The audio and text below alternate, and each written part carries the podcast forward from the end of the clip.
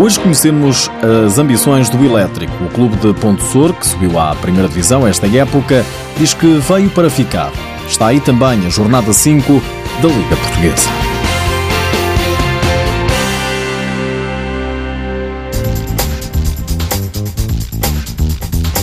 Está a participar pela primeira vez no principal escalão do futsal português. Fundado em 1929, o Elétrico tem o objetivo bem definido. Mesmo tendo, temos vindo da segunda divisão, eu acho que não, não vamos ser os coitadinhos deste campeonato, tem lá perto.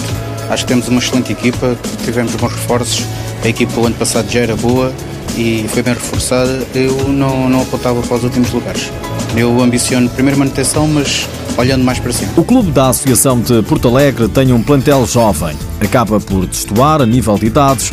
O guarda-redes Bruno Castro diz que o elétrico está onde sempre quis estar. Eu acho que nós temos um bom plantel e uma equipa coesa. A experiência de uns, a menos experiência de outros e faz um plantel que penso que vai dar garantias para nós mantermos, com muita dificuldade, evidentemente, mas que nos vai dar garantias para nos mantermos na, na primeira divisão. O gosto pelo clube não tem grande explicação. É um amor muito forte. É um clube que eu entrei desde criança e sempre joguei no elétrico praticamente e é o clube do meu coração.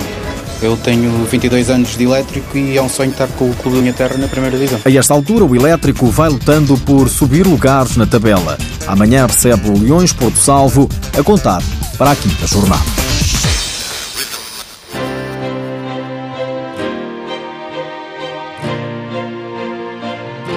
Quinta jornada da Liga Portuguesa que arranca já esta noite no pavilhão João Rocha. O Sporting recebe às nove e meia o Quinta dos Lobos. Amanhã joga-se o Rio Ave Futsal Mais, esse elétrico Leões Porto Salvo e o Polonenses Borinhosa.